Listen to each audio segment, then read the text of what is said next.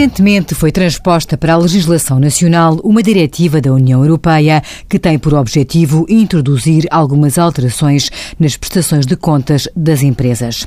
Estas alterações visam diminuir os encargos burocráticos para as pequenas e médias empresas, simplificando alguns aspectos nas demonstrações financeiras. Em sentido contrário à introdução destas simplificações, alargou-se o âmbito de aplicação do sistema de inventário permanente para as empresas portuguesas.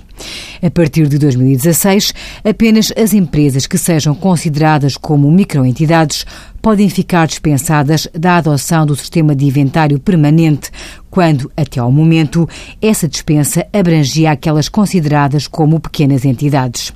A aplicação do sistema de inventário permanente implica a necessidade de ter a todo momento uma correspondência entre o valor dos estoques no armazém e os respectivos registros contabilísticos.